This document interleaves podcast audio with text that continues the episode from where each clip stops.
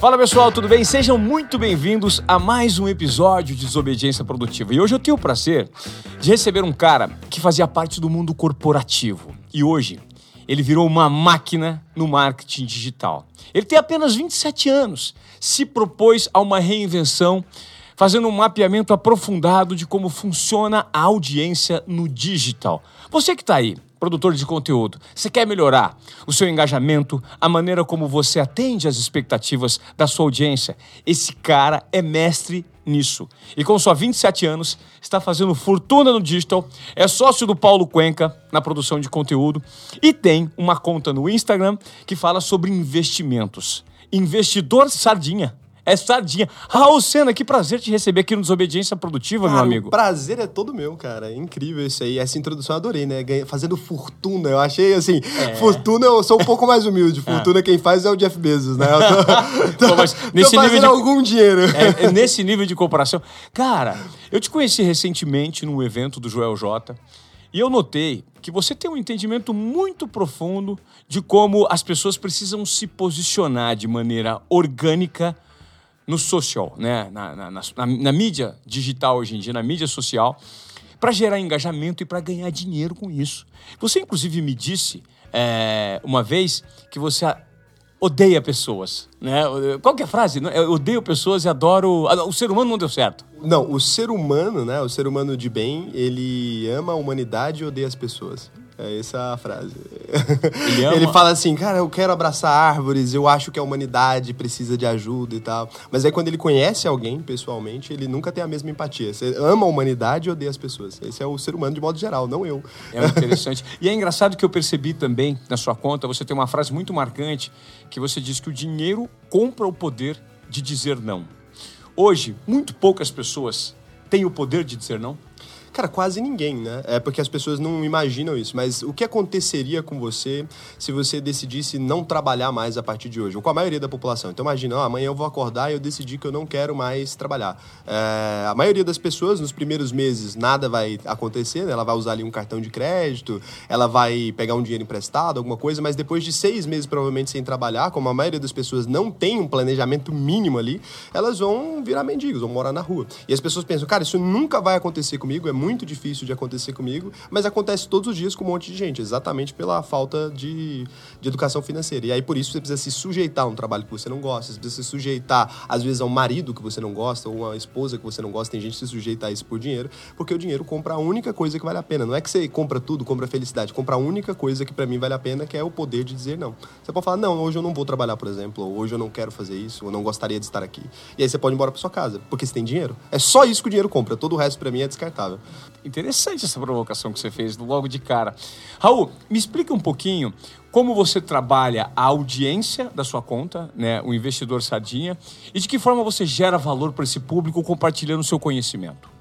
Cara, a primeira coisa que eu acredito é que, assim, é, quando as pessoas vão falar para os inscritos e tal, e a maioria das pessoas que eu conheço que trabalham com, ah, influenciador digital, eu não gosto dessa palavra, a pessoa muda de cara na hora que ela vai fazer um story, né? Ela vai ali e se faz uma, uma aparência, uma postura que é tão mecânica e tão falsa que aquilo não é um ser humano. A primeira coisa que eu me propus a fazer foi mostrar defeitos. É, eu bebo, eu fumo às vezes, eu gosto, e eu vou lá e eu mostro que eu bebo, porque eu fumo, eu fico bêbado e faço stories bêbado, eu converso com a audiência, eu fazia live bêbado. E aí eu converso com as pessoas e mostro, olha, todo ser humano que você admira por trás disso, né, tem uma pessoa de verdade. Aí eu falo que gente de verdade cria conteúdo de verdade. E por que você transmite verdade para as pessoas? Porque você mostra a sua vulnerabilidade e tal. Acho que a gente produz ah, uma comunidade que é mais engajada e que a gente divide os mesmos interesses de verdade. Porque tem muita gente que ela vê aquela figura, que ela conhece, que ela ama essa pessoa. Se ela conhecesse de verdade, ela não passaria 15 minutos perto dessa pessoa, porque não tem nada a ver com aquilo que ela tá vendo ali. Então, assim, é, é isso que eu tento não fazer. Então, eu não imagino aquilo como uma audiência que precisa ser cativada. Ah, me entretenha. Eu não acredito nisso. Eu falo o que eu penso. Se te entreteve, beleza. Se não entreteve, cara, hoje não deu. Fazer o que amanhã a gente tenta de novo. Eu, eu penso como meus amigos também. Nem sempre você chega lá, ah, eu tô fazendo faculdade. Você chegava na faculdade todo dia, ah, eu sou o Ivan, animadaço. Ah, tem dia que, porra, foda-se, cara. Eu não tô afim de trocar ideia com você hoje, não. Eu tô quieto aqui, me deixa aqui. E eu trato a minha audiência do mesmo jeito. Tem dia que eu não tô afim. Falo, pô, ó, até aqui pra mim dá, até aqui pra mim não dá. Aqui eu não quero dividir essa intimidade com você ainda. Então, aos poucos eu vou pegando ali. Então é isso, eu trato as pessoas como pessoas. Eu acho que é isso. E o que você nota na sua audiência que é a maior dor que eles vivem hoje relacionada a lidar com dinheiro? Eu acho que quando o cara chega no meu conteúdo, normalmente, ele já não tem mais a dor com o ganhar o dinheiro dele. Ele tem uma dor já com como gastar isso da maneira certa. E as pessoas têm uma dificuldade muito grande, muito grande mesmo, de conciliar os conselhos de gurus de finanças, que é tipo assim, economize, sei lá o quê, cada coisa. Tá? Aplique na bolsa, aplique nisso, entenda aquilo. Faça desse jeito, faça daquele jeito, leia 30 livros, acorde às 5 da manhã. E vai tendo cada vez mais um conjunto de regras que as pessoas precisam seguir. E daí ela chega no meu perfil normalmente porque eu tô falando exatamente o contrário disso. Eu falo, gente, dormir é importantíssimo, acorde tarde, né? É, beba, eu fumo charuto e vou lá e mostro aquilo. Eu falo, eu odeio fazer exercício físico e todo dia eu dou dedo pra academia, mas eu vou todo dia, porque a gente não é criança. Então eu vou lidando com as pessoas de forma realista. Eu acho que é isso que elas estão com a, a dor que elas têm, é como que eu construo um patrimônio enquanto eu vivo. E eu consigo conciliar muito bem essas duas coisas. Eu consigo viver ao mesmo passo que eu ganho muito dinheiro, que eu vou ficar cada vez mais rico. E é possível. É super interessante esse ponto que você entrou, porque é a busca e o objetivo de muita gente. Viver de acordo com aquilo que acredita, com o propósito, e ser pago para isso. Eu queria que você me explicasse quando você entendeu que isso era possível na sua trajetória. Como foi a sua migração? O Raul veio é, é, de Goiânia, é um cara que. Eu sei que o pessoal de Goiânia, os caipira, né? O Mas interior do. Brasil. Eu também me considero caipira, porque eu sou do interior de São Paulo. Então eu queria que você me contasse um pouquinho dessa visão de mundo que você teve no início da sua jornada, trabalhando numa corporação, e depois dessa migração e como você descobriu essa trilha tão interessante para seguir, Raul. Cara, eu venho da família, sei lá, meu avô era retirante, veio do Nordeste e tal, de pau de arara e não terminou de descer, parou na metade do caminho ali, ficou em Goiás porque estavam oferecendo emprego em Brasília. Então, naquela época da construção de Brasília ali, ele foi, estava descendo, né? E a maioria das pessoas, né? Pesa no norte, cai no sul. Newton já falava, é isso que acontece. Então, é uma história que é da maioria das pessoas que são do estado de Goiás ali, porque Goiás foi um estado recente, né? A Goiânia é uma cidade recente, Brasília é uma cidade recente. Sim. Então, ele estava descendo, na hora que viu aquela oferta de emprego ali, ficou ali. Então, isso aí começa, eu acho que todo, tudo da minha vida se dirigiu dessa forma por causa desse momento. Então, a, meu avô ali, ele era um cara, trabalhava como, sei lá, vivia, camponês, né? O cara que vive, produz ali só o próprio alimento. Aí ele desceu, teve que virar pedreiro na marra, porque não tinha instrução e tal. E assim ele criou os sete filhos dele lá, e minha mãe era uma dessas. E meus pais, assim, conseguiram fazer faculdade depois de velhos já, e nunca ganharam muita grana. Então eu fui vendo essa, essa história ali. Os problemas financeiros da minha família começaram desde quando eu era muito criança, assim. Depois que meus pais se divorciaram, a coisa foi ficando muito complicada financeiramente ali para eles, muito complicada mesmo. E eu, criança, fui vendo que aquilo ali era o, o, pior caminho possível. Então, desde que eu sou muito adolescente, assim, quando eu li o primeiro livro de, de finanças, que foi O Segredos da Mente Milionária ali, foi o momento que eu peguei e falei, caralho, como fizeram besteira, né? Meus pais ali, foi o momento que eu entendi que minha casa estava toda estruturada da maneira errada. E ali eu perdi a fé nos adultos, cara. Foi o momento que você descobre, não sei se você teve esse momento na sua vida, mas quando você percebe que seu pai e sua mãe não sabem o que, ele tá, que estão fazendo da vida, que na verdade ninguém sabe, que os adultos, na verdade, são tipo Sim. as crianças. É, porque hoje você é adulto e você nota que às vezes você toma atitudes que você não sabe para onde você está indo direito e fala assim, nossa, eu tenho, hoje eu tenho 44 anos. Quando eu olhava pro meu pai que tinha 44, eu falei, nossa, esse cara sabe tudo da vida, 44 anos. E aí eu noto que eu tenho 44 e não sei porcaria nenhuma. E essa descoberta te deixa muito vulnerável. É essa é palavra. Eu, naquele assim, momento eu fiquei com muito medo. Então eu fiquei assim, caramba, meus pais não sabem nada sobre dinheiro, né? Foi aquela conclusão que eu cheguei. Porque eles estavam sempre gastando o mês seguinte, passando no cartão de crédito, e a minha mãe tinha que pagar aluguel, aquele rolo, e eles sempre ficavam discutindo por conta desse tipo de coisa. E eles já eram divorciados e tal, e sempre tiveram uma relação muito tranquila. São excelentes pais, mas com dinheiro eles não são bons. Então, dali foi que eu comecei a perceber que eu ia precisar fazer alguma coisa. E assim, quando eu era adolescente ali, eu já começava a tentar empreender, já começava a tentar fazer alguma coisa, e sempre com essa corda que eu coloquei no meu pescoço, na verdade, né? Por eu mesmo ficar com medo do, da relação com os meus pais. E ali eu comecei a trabalhar, e quando eu era bem novinho assim mesmo, quando eu tinha uns 17 anos, eu entrei para trabalhar no jornal como editor de imagem, cara. É o cargo mais baixo de, um, de uma redação de jornal. É assim é porque o cara que arquiva as imagens ainda, não era o editor em si, é aquele cara que arquiva as imagens por data. Então o fotógrafo chega com um cartãozinho ali, você só tem que arquivar. Era a única função que eu fazia. Jornal impresso, né? Jornal impresso. E aí disso eu fui movido para edição de imagem mesmo, então como estagiário ali, eu fui movido para edição de imagem.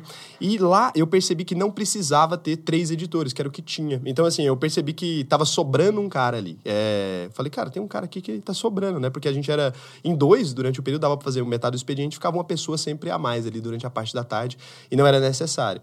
E daí, um dia, o cara que era chefe desse departamento, ele faltou e me deixaram ali de encarregado porque eu tava lá. E aí eu simplesmente falei isso pro cara que era meu superior. Eu falei, ah, não precisava de três pessoas aqui, né? Você pode ou me demitir, ou demitir o outro menino que trabalha aqui, porque não faz sentido. E aí o cara ficou muito assim, caramba, como é que você fala isso, né? Você tá colocando o seu emprego em, em risco por falar isso. A corda no teu pescoço. Só que eu não refleti assim, cara. Eu olhei para aquilo e falei, gente, não precisa. Não tá errado isso aqui, né? Que a gente não ficava fazendo nada. Claro. Tinha tempo para ficar jogando, sei lá. E aí, cara, que coisa, né? Você trabalha para não trabalhar, não fazia sentido na minha cabeça. As é. pessoas, é. eu percebi que as pessoas não têm problema com isso. Mas eu tinha um problema. E aí, esse, esse cara, ele gostou muito disso, removeu um cara lá. E depois esse cara, ele, ele mesmo ele foi para outra área, acho, e aí me promoveram para o lugar desse cara. E aí esse departamento, ele começou a funcionar muito melhor, ele precisou de uma pessoa só. Então, de, de é todas isso. as pessoas que tinham lá, enxugou, virou uma pessoa só, que era eu, e fiquei ali. E funcionava muito bem o departamento. Ah. Gostaram disso, me colocaram na, no, na editoria de fotografia lá para melhorar lá os processos lá dentro.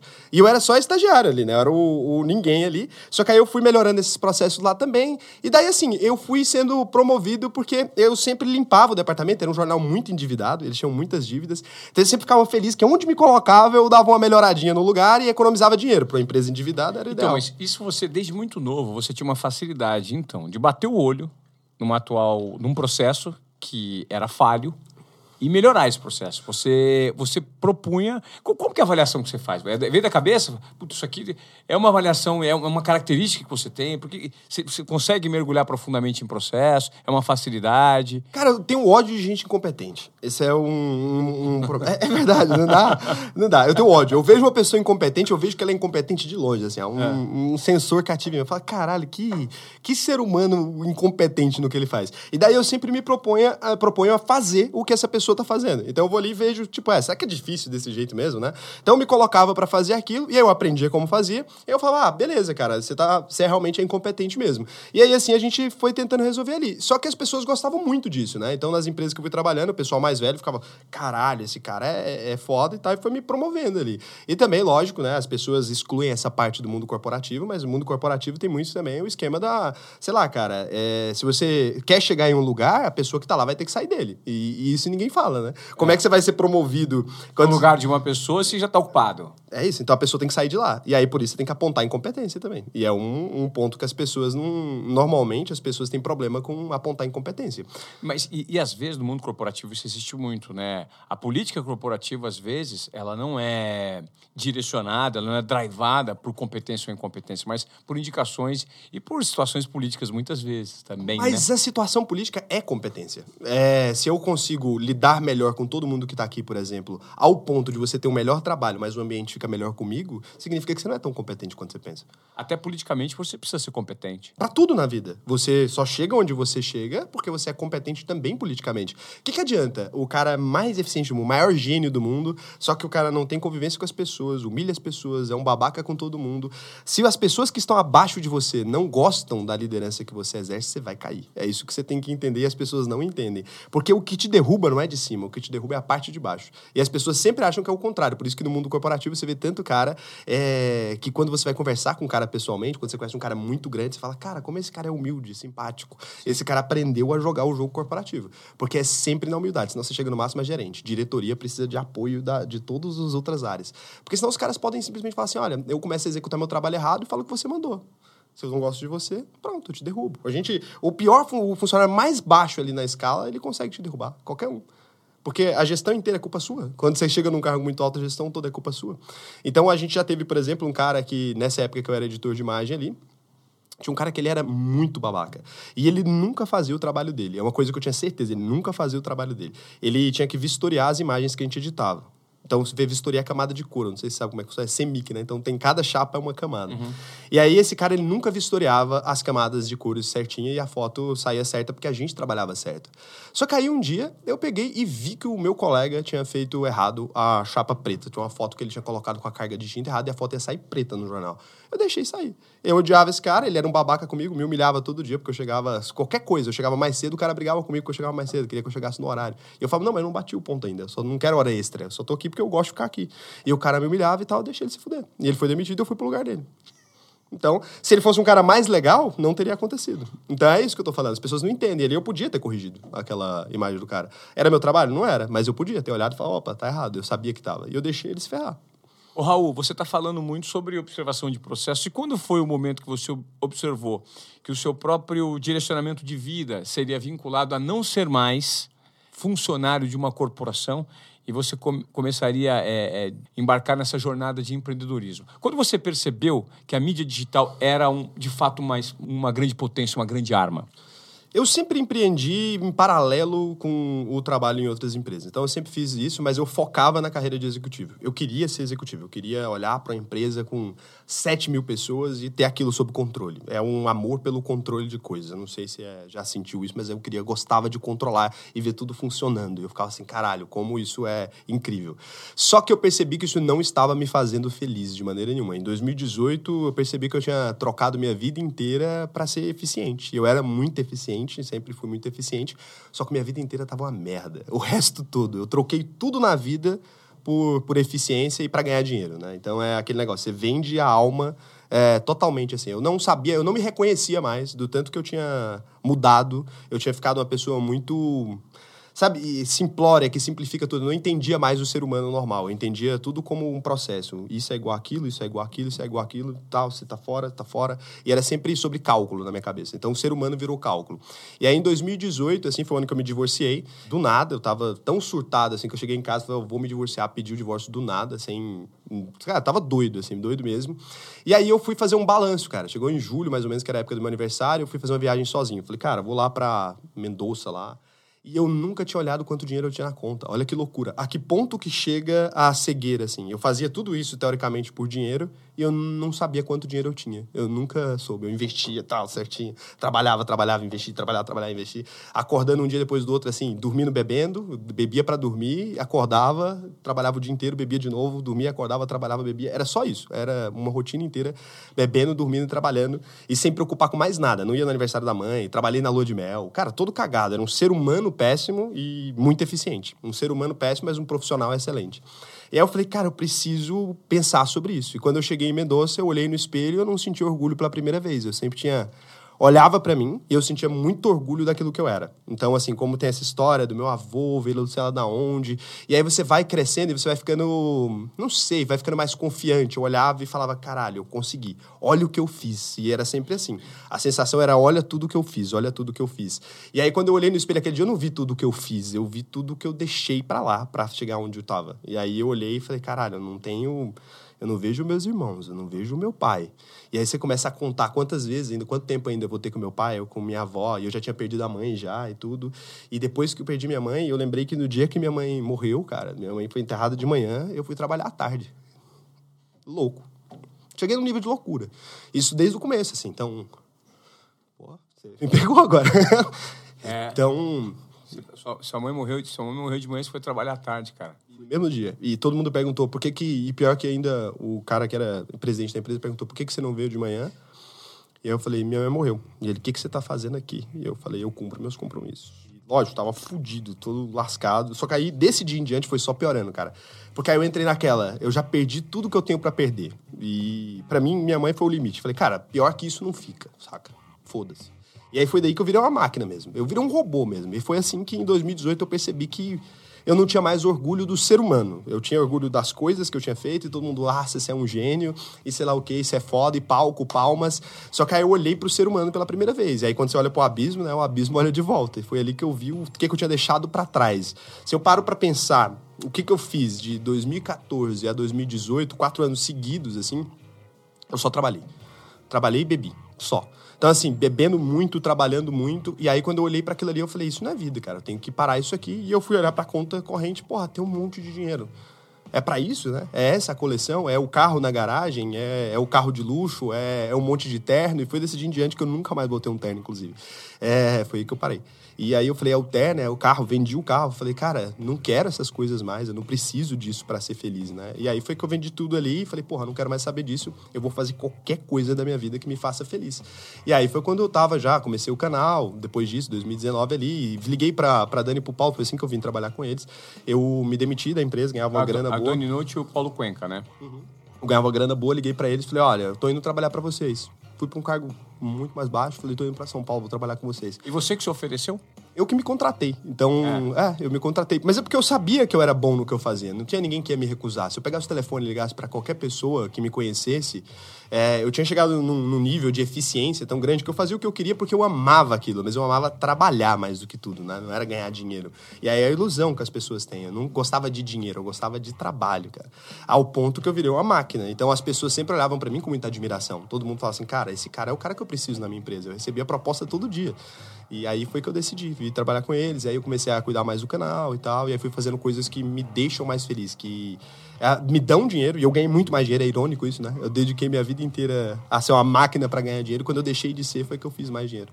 E como é que foi esse processo de percepção? Você notou que não queria mais aquilo, olhou no espelho quando você foi fazer a viagem. Como foi essa nova introdução? O que você percebeu que tinha de rico nessa jornada? É, relacionado muito a esse seu propósito, né? Você começou a, a, a, conviver com pessoas e você começou a encurtar processos. Você começou. Como é que foi o surgimento do, do investidor Sardinha? Cara, quando, quando eu fui em Los Angeles representando a empresa que eu trabalhava, eu conheci o Paulo e a Dani no, da primeira vez, acho. E daí, da segunda vez que a gente foi, a, o YouTube ele coloca em mesas os especialistas das áreas, assim. E aí tava todo mundo tirando dúvida comigo, porque eu entendo muito de algoritmo, né? E aí ali tava todo mundo tirando dúvida e tal, e a galera. E daí o Paulo, ele fez uma provocação que eu nunca esqueci, assim, foi aí que vem o investidor Serginho. Ele perguntou para mim, veja bem a palavra. Você acha normal você nunca ter criado um canal com seu rosto e tá aqui ensinando as pessoas? Porque quando é sua cara lá, é diferente. Você acha normal isso aí? O que você entende é de número, não de gente. Você não sabe como é você tá exposto ali, uma coisa, as pessoas começam a falar de você e tal, cara, você nem dorme. Isso aí é outro rolê. Isso aí que você faz como indústria, corporação, é uma coisa. Você não pode dar conselho para as pessoas se você nunca fez.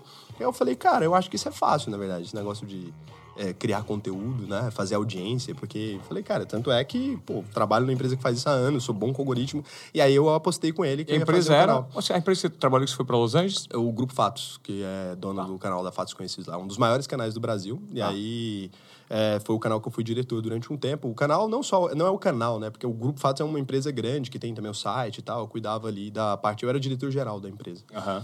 E aí foi ali que o Paulo deu essa cutucada e eu fiquei, caramba, cara, que, que facada, né? Que, que coisa.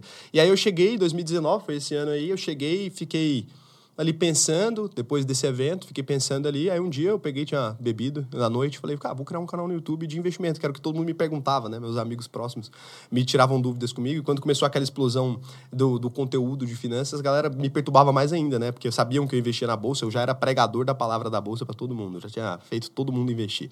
E, e seu conhecimento de bolsa veio de onde?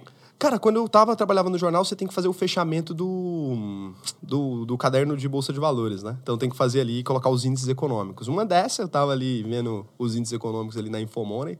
E, cara, coloquei lá os números e tal. E aí me veio a curiosidade, veio um banner ali piscando, prometendo ganhos incríveis, sei que lá, e tarará. Falei, cara, cliquei naquilo, lógico, me ferrei, perdi uma grana, uns 22 mil reais ali acreditando numa casa de análise.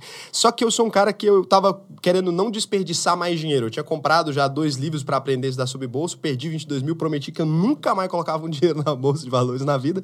E aí eu falei, para não perder o dinheiro que eu tinha gastado nos livros, eu vou ler. Nas primeiras páginas de um livro chamado Investidor Inteligente, falei, sei a merda que eu fiz, foi ali que eu comecei comecei a estudar sobre bolsa de valores, assim. Pelo que eu percebo da sua característica, Raul, você tem uma habilidade muito grande de análise de cenários e de colocação em prática de, de, de, de, colocação de teoria na prática de uma maneira muito rápida. É, é, é basicamente assim que se opera, porque é assim. eu noto que você tem uma fala, é, você processa tão rápido o seu raciocínio que às vezes você fala, cara, e, e, você passa. Ou seja, você tenta acompanhar pela fala o nível de, de velocidade do seu raciocínio.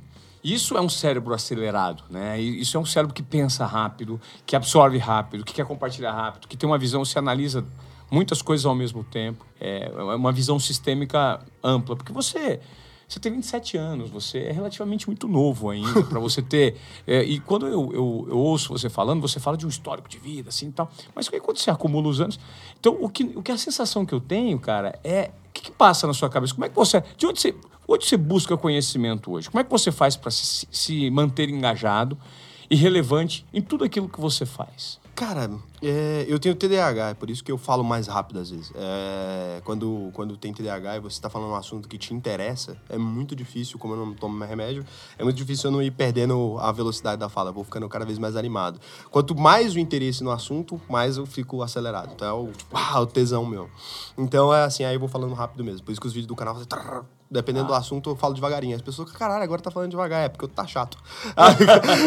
Quando tá chato, eu falo devagar. É. E... Mas assim, cara, eu sou muito metódico com, com trabalho, com tudo assim. Eu não acredito em nessas coisas de tipo assim, vamos fazer um feeling Vamos sentir como é que é.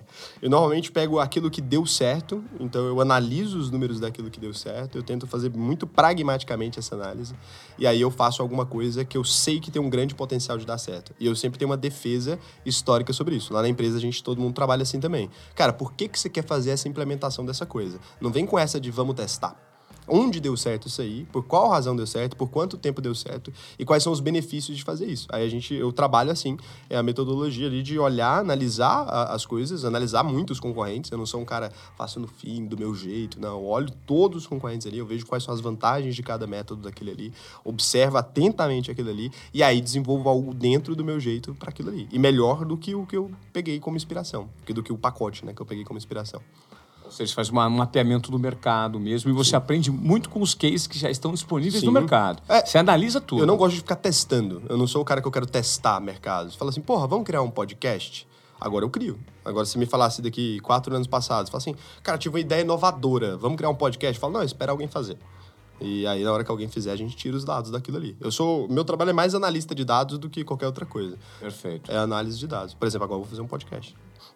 Vai, agora você vai. Agora tá dando certo. É, porque é, é, é algo que tá. Ô, ô, Raul, e você acredita que hoje muita gente não prospera na produção de conteúdo por viver ainda muito nessa. Eu entrevistei um cara super interessante aqui, inclusive, você que está acompanhando Desobediência Produtiva nas plataformas de áudio ou no YouTube, eu vou te pedir para você fazer a sua inscrição, ative as notificações, se inscreva no nosso canal e compartilhe, porque aqui a gente se propõe a entregar para você um conteúdo educacional para gerar provocações, para você compartilhar para aquelas pessoas que de repente precisam ouvir sobre o que a gente fala aqui no Desobediência Produtiva.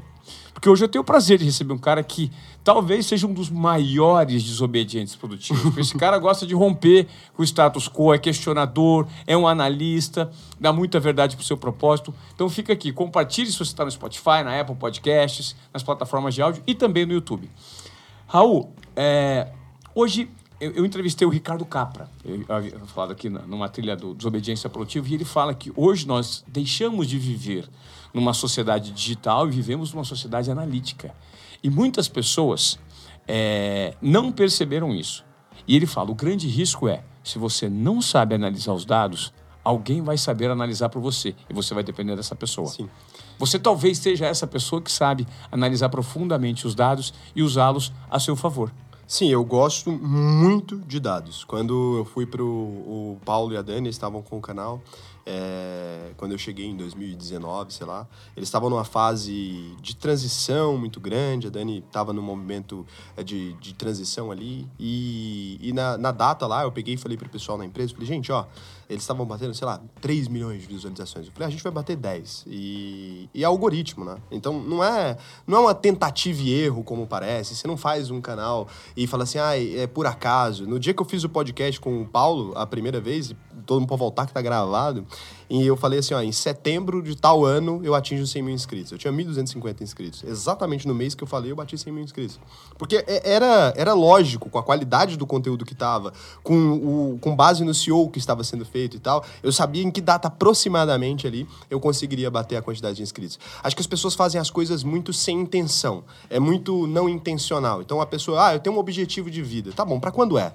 E, e, não tem data. Então eu sempre coloco data, eu coloco metas muito claras e atingíveis. E análise de dados é exatamente isso. Se você sabe, por exemplo, que toda vez que você pede é, para curtirem, tem 10 pessoas que curtem, você pode aprimorar isso. Você pode mudar. Porra, vou trocar a frase no próximo e vou ver quantas pessoas curtem. E você pode tentar, por exemplo, aqui, ah, você fez quatro chamadas ou três chamadas para ação de uma vez. Não funciona. Se você faz uma chamada só, ó, curte agora. Então agora a pessoa que tá me vendo aí, curte agora. Agora, aí, agora, é. E aí você vai lá na minutagem desse vídeo, quando você posta, tá ver se nesse minuto realmente o engajamento foi maior. Aí você analisa aquele dado e você faz mais desse jeito. Você tem que respeitar a audiência. As pessoas querem fazer do jeito delas. Você não quer fazer do jeito das pessoas. Análise de dados é respeitar as pessoas. É respeitar o consumidor, é do jeito que ele quer, não do jeito que você quer. Só que aí a arrogância do criador normalmente é eu sei o jeito que dá certo.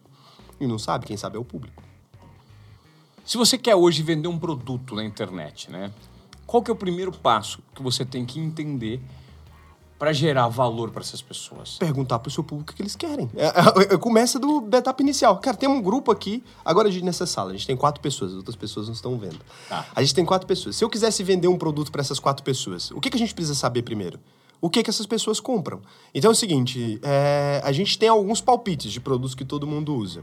Aqui, por exemplo, a gente não pode vender um produto só para mulheres, nem só para homens, porque a gente tem uma mulher na sala. Se a gente quer 100% de conversão, a gente vai ter que entender o que, que todo mundo aqui usa. Será que todo mundo aqui bebe álcool, por exemplo? Pode ser que sim. E aí a gente faria essa pesquisa aqui. Será que eles aceitariam uma cerveja agora, por exemplo? Daí você consegue chegar nessa estatística. Se três aceita, quatro não, pronto. Você não tem consegue vender para todo mundo. Então, nos comentários ali é a mesma coisa. No inbox, tratar ser humano como ser humano. Gente, vocês gostariam de quê?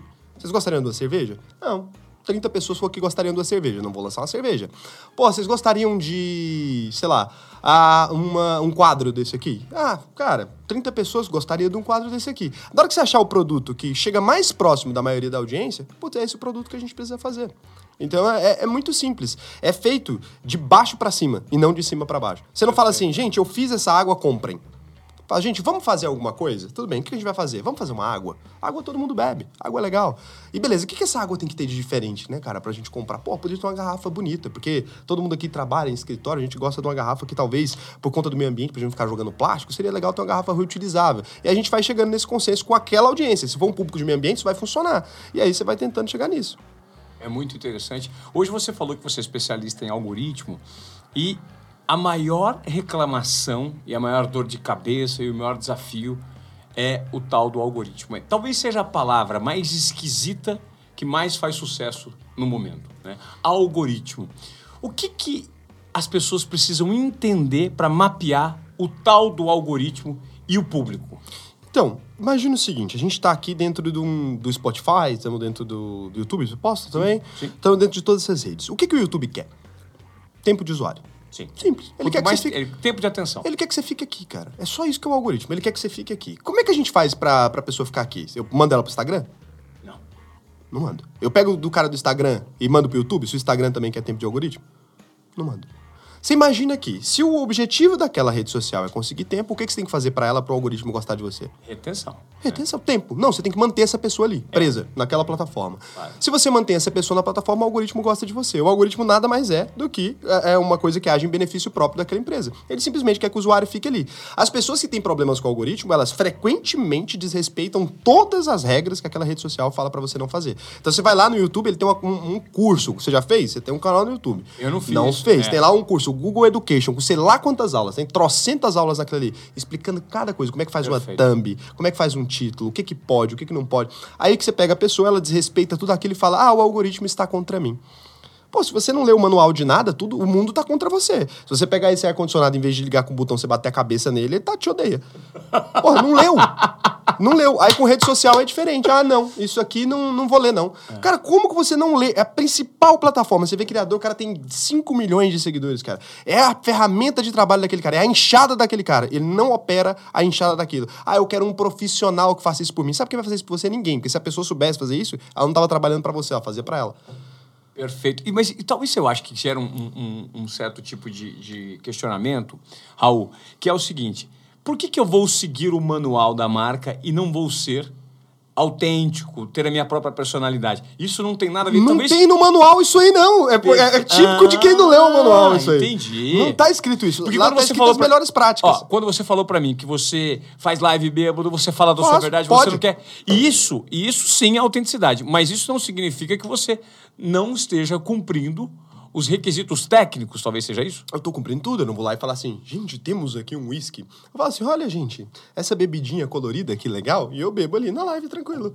E aí, fico bêbado, as pessoas percebem, todo mundo percebe, eu não preciso ficar gritando que aquilo tem álcool. Por quê? Porque a legenda daquele vai ficar com álcool, sei lá o quê. O YouTube vai distribuir menos aquela coisa. Se eu for violento com as palavras, vai distribuir menos. Se eu xingo pra caramba, vai diminuir o CPM. Então são coisas que tá escrito ali no manual. Onde você gostaria de expor a sua marca? Você gostaria de expor num cara que ele tá falando que bate na mãe, ou você gostaria de expor um cara igual o Ivan, que tem um trabalho super legal e que divulga para as pessoas. Beleza, o algoritmo quer evitar só isso. Ele quer evitar que a Coca-Cola apareça no anúncio com um cara que bate na mãe. Só isso que ela quer evitar, não só isso. Essa é a base do algoritmo. É a base do algoritmo, ele tá tentando distribuir o tipo de conteúdo que produza o melhor resultado para aquela rede social, gera o maior tempo de retenção e que produza o melhor resultado para as marcas. Ah, o YouTube é vilão do sei lá o quê, tá prejudicando os criadores. Nunca tive um vídeo derrubado, nunca tive um vídeo desmonetizado. Mas eu li o algoritmo, né? Eu li certinho, né? Eu li toda a recomendação, li o guidelines do YouTube inteirinho. Fiz os cursinhos, tem um curso, você faz a prova no final. E aí, cara, você terminou aquilo ali, você não vai ter problema nunca mais. Nunca, eu nunca tive um vídeo derrubado. Super interessante. Aliás, eu vou, eu vou fazer. É ótima dica, aprendi cara, isso é hoje. fantástico. E você tem ali, e sério, o Google tem lá tudo, tudo, tudo. Eu tô falando assim, cada coisa, sabe assim, onde, qual que é a melhor cor para usar na thumb? Tem isso escrito no YouTube. Caramba, cara. Eles, eles deram tudo isso para você. Quantas cabeças tem que ter na thumb? Eles têm um estudo lá mostrando sobre isso. Ah, deveria mostrar o Ivan e o Raul nessa thumb aqui? Se você ver lá, tem. Tem as melhores práticas. E isso que vai funciona. te ajudar a te ranquear melhor. E ele quer que você ranqueie melhor. Você é um cara que tá produzindo conteúdo para aquilo ali, gerando visita para aquilo ali. É, Esse negócio de achar que o algoritmo te odeia que é o problema. Não, o algoritmo não te odeia. Você que não tá lendo o manual. É porque não, não tem como. Nada funciona sem a gente ler. Não tem como. Nada funciona sem instrução. Você, Raul, é, por conta é, desse seu perfil de ter um entendimento, ser um hackeador de leis e sistemas para usar em benefício próprio, porque você é um analista muito profundo de dados, como você mesmo disse, como você percebeu e como você gera valor em relação ao conhecimento para sua audiência no investidor sardinha, do ponto de vista financeiro? O que, que as pessoas querem saber e como você consegue ajudar essas pessoas sendo tão autêntico? Então, eu vou ali, pesquiso as, as coisas, os maiores problemas. Então, assim, cara, qual que é o maior problema hoje dessa pessoa? Então, no próprio vídeo você consegue surgir, porque eu faço um contador de palavras. O YouTube também permite você buscar por palavra-chave, né? Você pode contar quantos comentários tem com cada palavra-chave. Por exemplo, essa semana tinha um vídeo que as pessoas estavam comentando muito sobre marcação a mercado. Aí eu procurei esse tema no Google e depois no YouTube, e eu percebi que não tinha nenhum vídeo que explicava de fato o que era aquilo.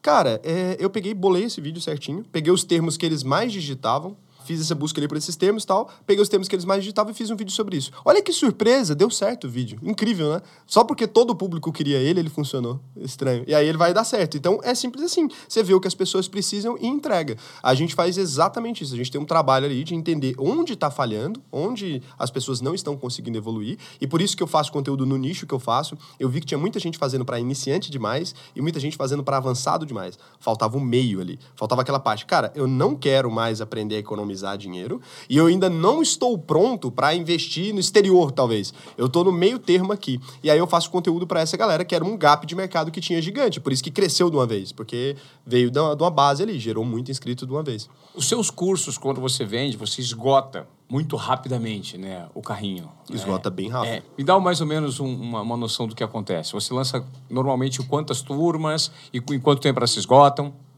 Cara, hoje a gente tem uma limitação muito grande na plataforma, porque como eu atendo todas aquelas pessoas ali, então assim, a, a UVP, que é a minha escola de formação de investidores lá, a gente atende em média 250 alunos por turma. Eu não atendo mais que isso. Então, a gente até está tentando expandir as vagas, mas como eu tenho que conversar com as pessoas e tal, é mais difícil para mim.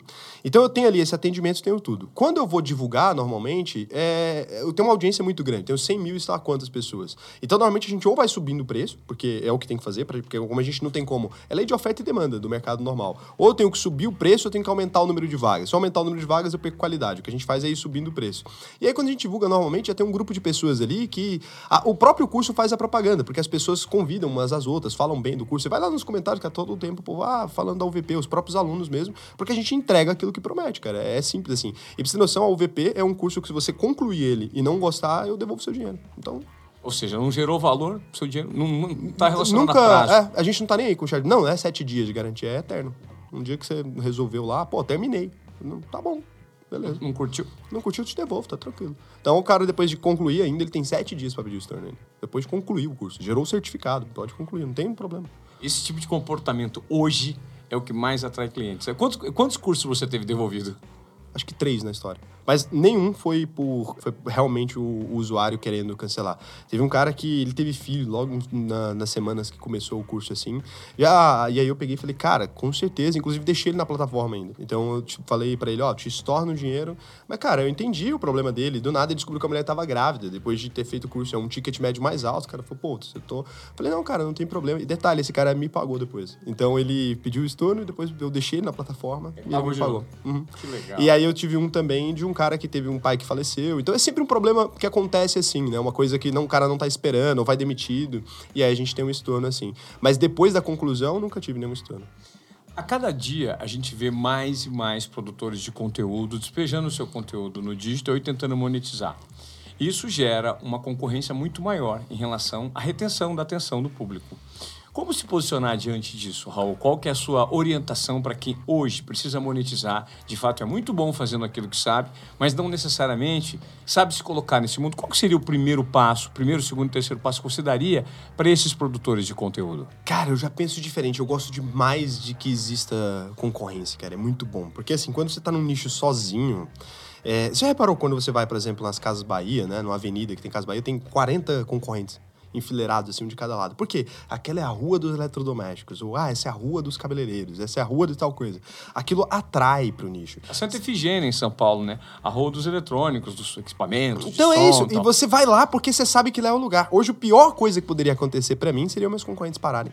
Seria a pior coisa. Porque eu cresço com base naquilo que eles produzem também. Então o cara veio aqui, viu nosso vídeo um pouquinho falando sobre isso, marketing digital, só o quê? Eu nem vendo produto sobre isso. Então eu não vendo nada sobre isso. O cara vai chegar aqui, ele precisa evoluir para algum lugar. Alguém vai se beneficiar disso aqui hoje. A gente produziu um conteúdo agora que vai cair lá no Euriller, vai cair lá no, sei lá quem mais que produz aí, no Sobral, vai cair numa galera que, que eu nem conheço, o Euriller eu conheço, mas vai cair numa galera que a gente nem conhece aqui porque a gente gerou conteúdo para esses caras, a gente gerou topo de funil. Eu vim aqui, falei um pouco sobre isso, algumas pessoas falam, cara, que conteúdo interessante, eu preciso me aprofundar agora e ele vai procurar o cara que aprofunda. Então a gente precisa, é um ecossistema. Quanto mais gente tiver fazendo conteúdo de finanças, maior eu vou ficar. E aí você vai ter que ter a qualidade de conteúdo que você vai ter que se distanciar dos outros. Ou seja, quando a maré sobe, todos os barcos que estão nela também sobem, né? Sobe, não é tem isso. jeito, cara. É o seguinte, se você fosse criar conteúdo de finanças uh, em 2008, você não ia ter visita nenhuma. Quando tem um ecossistema gigante falando sobre isso, o cara precisa de mais. E uma hora o cara vai olhar pro Ivan e falar, porra, Ivan é um cara foda, hein, cara? Eu gosto do Ivan pra caralho. E outro cara vai olhar pro Raul e falar, cara,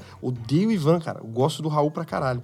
E pronto. E são diferenças que a gente tem ali de jeito de falar com o público ou de forma de viver mesmo. Porque tem cara que gosta mais do Thiago, que é um cara muito mais sério. Eu já, porra, posto foto bebendo, põe o pé na mesa. O cara, pô, não, cara, não dá. Esse cara não dá pra mim. E tem outro cara, pô, o Thiago não dá pra mim muito quietinho e tal. E assim vai indo. Ou, ah, esse cara não entra do jeito que eu quero, não se aprofunda da maneira que eu gosto, ou não fala na intensidade que eu quero. Porque tem público para tudo quanto é coisa. Então, assim, é, eu acho que não tem nada a ver, não. Eu acho que tem mercado para todo mundo. Tem mercado para todo mundo e, de repente, pro cara que tá inseguro, qual que é o primeiro passo, a primeira sugestão que você daria para esse cara? Cara, a primeira sugestão que eu daria para esse cara é estuda os seus concorrentes e vê onde eles falharam. Porque todo mundo falha. Eu falho. Se o cara pegar meu conteúdo, eu sei onde dá para melhorar. Eu sei fazer melhor do que eu. Então, assim, tem coisa ali, cara, que eu falo, cara, tem coisa que eu não dou conta por uma limitação não de de capacidade. Eu não quero fazer assim. Eu sei que, por exemplo, se eu dosasse melhor a palavra e com o mesmo jeito, com a mesma velocidade, falo e tudo, mas se eu não falasse tanto de coisas polêmicas, se eu não falasse que eu sou liberal, por exemplo, se eu não falasse assim, cara, por mim podia legalizar as drogas, se eu não falasse esse tipo de coisa, e porque realmente eu acredito nisso, no liberalismo é, clássico mesmo, tanto nos costumes quanto na economia, se eu não falasse esse tipo de coisa que ofende as pessoas, ou se eu não falasse que eu não quero ter filhos, eu ia conseguir alcançar mais gente. Só que aí, como eu falo, e se eu não fizesse uma live fumando um charuto, charuto, eu ia conseguir alcançar mais gente. Então eu sei que tem um espaço pro cara ser, ter o mesmo perfil que eu ali, só que mais limpinho. Então tem um espaço, tem um gap ali. Mais agressivo um pouco que o Thiago, é, mais agressivo que a média do mercado também, só que mais limpinho. Você já entregou a, o ouro pro bandido. O Raul, eu achei muito interessante a maneira como. Eu queria fazer aqui pra gente terminar cinco perguntas que eu gostaria que você respondesse, ou por meio de uma sentença, uma frase, Bate pronto, coisa rápida. Ou uma ou duas palavras no máximo, pra gente dar um fluxo pra isso aí. Vamos tá lá, preparado? Vamos lá, tô preparado. Vamos nessa? Eu vamos não lá. tô não, na verdade, eu falo que tô. É. Vamos lá. Qual uma regra que você sempre quebra? Uma regra que eu sempre quebro? Caramba... Eu, eu pensei em algumas, mas eu não... não é uma coisa que dá pra falar, eu acho. Ah, deixa eu ver, cara. Uma regra que eu sempre quebro. Não fala palavrão. É uma regra que eu sempre quebro.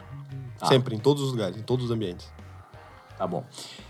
Qual foi o melhor conselho que você já recebeu na vida? Comemore na véspera. Comemore na véspera. Foi o melhor conselho da minha vida. É, e eu faço até hoje. Inclusive, ontem estava comemorando porque hoje abriu a empresa. É, se você comemora antes, e essa é uma regra para você ficar pra vida, hein? Se você comemora antes, o máximo que pode acontecer é você dorme feliz pra caralho, porque você já comemorou. No outro dia, se der errado, você ganhou a comemoração. E se no outro dia der certo, você comemora de novo, cara. E a outra coisa que acontece é que o clima de já ganhou, então na empresa a gente sempre faz isso. Porra, um dia antes de abrir carrinho, um dia antes de qualquer coisa, a gente tá todo mundo chapado, bêbado, feliz pra caralho comemorando. No outro dia não tem mais como dar errado. Todo mundo já entra, pá, já ganhou, já ganhou, já ganhou, já ganhou. Então, E se der errado? Cara, se der errado, você comemorou. se der errado, você comemorou. O que, que você vai. que que- não era isso? Você queria? Não era comemorar? Você já comemorou, porra. Qual o pior conselho que você recebeu na vida? Hum. Cara, foi todos relacionados a dinheiro. É, pobre só faz, só compra alguma coisa se fizer uma parcelinha, esse tipo de coisa. Assim, acho que isso destrói a vida da maioria dos brasileiros. Acho que esse é o pior conselho que eu recebi, todo mundo deve ter recebido também. Eu queria que você me falasse algo verdadeiro que você coloca em prática e que a maioria das pessoas discorda de você. Algo que eu faço que a maioria discorda. Falar a verdade.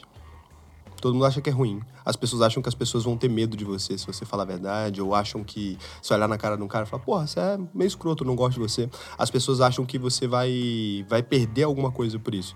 E eu descobri que na verdade eu ganho. Porque aí quando eu falo pro cara que eu gosto dele, ele acredita. E quando eu falo que eu gosto de alguém, a pessoa acredita. Então, esse é o conselho que as pessoas falam sempre assim: ah, você tem que dar uma dosada, você não pode ser assim. E todas as pessoas só me respeitaram quando eu parei de, de ser bonzinho. Quando eu comecei a falar o que eu pensava mesmo, doa quem doer. Então, acho que esse é o, o conselho mais errado que te dão. Fala assim: ah, você tem que se comportar da maneira que dizem. Eu acho que é uma grande besteira. Assim, é... Não sei por que fazem isso. Última pergunta. Se você tivesse que criar uma regra ou uma lei no mundo que todos deveriam seguir, qual seria essa lei? Uma regra e uma lei que todos, todo mundo deveria seguir. Só faça reuniões bêbado. Seria uma. Eu acho que o mundo ia ser muito melhor. A gente ia ter menos negócio ruim. Esse é o, esse é o empreendedor do Goiás, rapaz. O pessoal lá gosta de tomar uma, hein? É impressionante, cara. cara. Gosta mesmo. É impressionante. Eu, eu tô falando porque eu tenho muitos amigos de Goiânia. E é impressionante como lá você.